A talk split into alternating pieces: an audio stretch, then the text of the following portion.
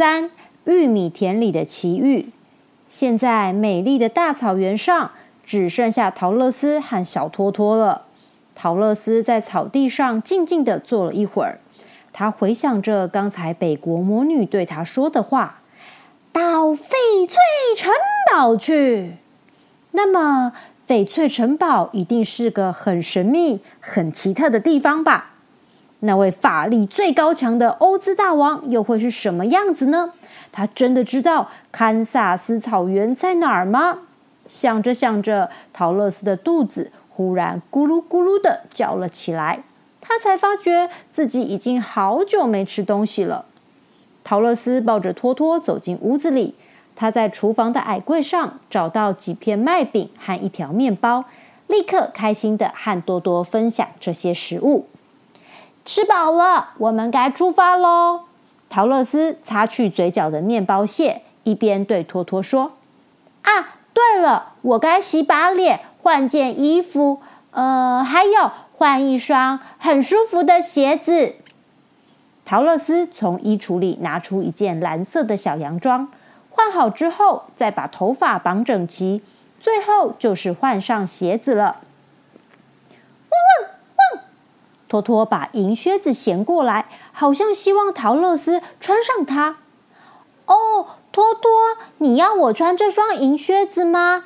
好，让我试试合不合脚。如果合适，就穿这双好了。那双银靴看起来挺大的，但是神奇的事发生了：当陶乐斯的脚套进去时，银靴子竟然渐渐变小。最后，大小完全合脚，仿佛是为陶乐斯定做的一样。哈哈，好舒服哦！有了这双靴子，我们可以走很远的路了。陶乐斯开心的带着托托向草原的尽头走去。他们在原野上边走边看。陶乐斯很惊讶的发现，东方魔法王国的人都长得矮矮的，而且全穿着绣了五彩花瓣的衣服。看起来啊，可爱极了。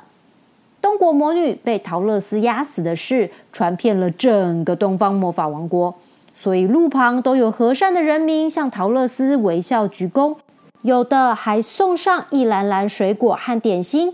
陶乐斯和托托一路上可一点也不寂寞呢。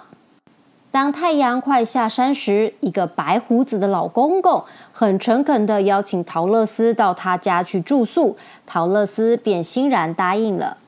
原来，这个白胡子的老公公就是王国里的老富翁。在老富翁的家里，陶乐斯接受他们最热忱的款待。吃完丰盛的晚餐后，陶乐斯便试着打听翡翠城堡的消息。既然你们都说欧兹大王是最伟大的魔法师，那他一定有办法送我回到堪萨斯草原喽。这个我就不知道了。不过他的魔法真的很高强啊！听说他常常以各种不同的面貌出现，有的时候是一个没有头的怪兽。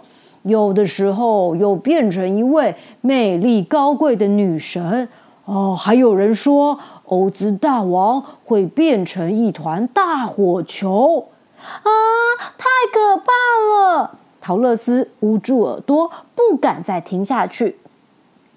依我看，欧兹大王的法术这么厉害，一定有办法送你回到堪萨斯草原的。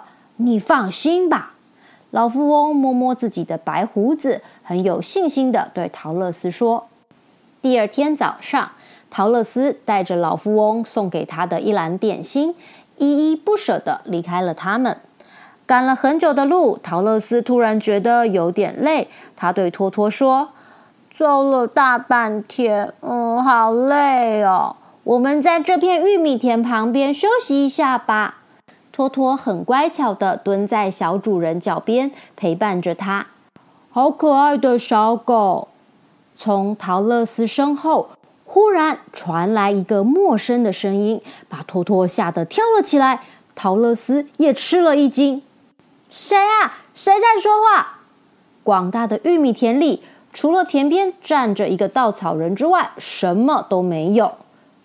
你好，小姑娘，就是我在说话，我就在你后面。你，你是稻草人呀？难道跟我说话的人是你吗？陶乐斯不敢相信自己的眼睛，因为他眼前的稻草人一点都不特殊，他就跟普通的稻草人没什么两样。可是 他却会说话。你别老是盯着我看呐！我可以请你帮个忙吗？哦，好，我很愿意帮忙你。陶乐斯回过神来，赶紧回答稻草人：“麻烦你。”把我从竹竿上抱下来好不好？我是稻草做的，很轻，你一定抱得动的。好吧，我试试看。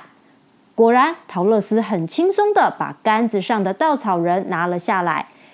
哦，谢谢你！哇，好舒服！现在我可以好好活动一下了。稻草人很高兴的伸了个懒腰，浑身动了起来。陶乐斯很好奇的问他：“你在田里看顾农作物，不是很好吗？为什么要下来？”啊，你不知道，现在我站在田里，一点用处也没有了。那些顽皮的小鸟都知道我是个稻草人，根本不怕我，还嘲笑我是个没脑子的大傻瓜，天天停在我肩膀上捉弄我呢。稻草人很无奈的。诉说让他苦恼的事情。陶乐斯虽然很想和稻草人多聊聊，但是又怕耽误了赶路的时间，只好对他说：“希望那些小鸟能和你成为好朋友，但是我不能再和你多聊了。我要赶快到翡翠城堡，请欧兹大王施法术，让我回到我的家乡。施法术，欧兹大王有这么厉害吗？”听说他是最伟大的魔法师，应该有这个本领吧？哈，太好了！我要跟你一起去找欧兹大王，请他帮我装一个聪明的脑子。稻草人很兴奋的说：“这个，嗯，陶乐斯好像有点为难，嗯嗯啊啊的，不知道该怎么回答。我不必吃东西，也不会想睡觉，所以到了晚上，我可以当你们的守卫，请你带我一起去吧。”稻草人恳求着陶乐斯，希望能和他们同行到翡翠城堡，找欧兹大王装个新脑袋。好吧，我们就一起走好了。哇，太棒了！我就要变聪明了。稻草人开心的手舞足蹈，他那种有趣的模样逗得陶乐斯笑弯了腰，托托也乐得又叫又跳。现在，陶乐斯和托托又多了一个可爱的新朋友了。大家好，我是 April。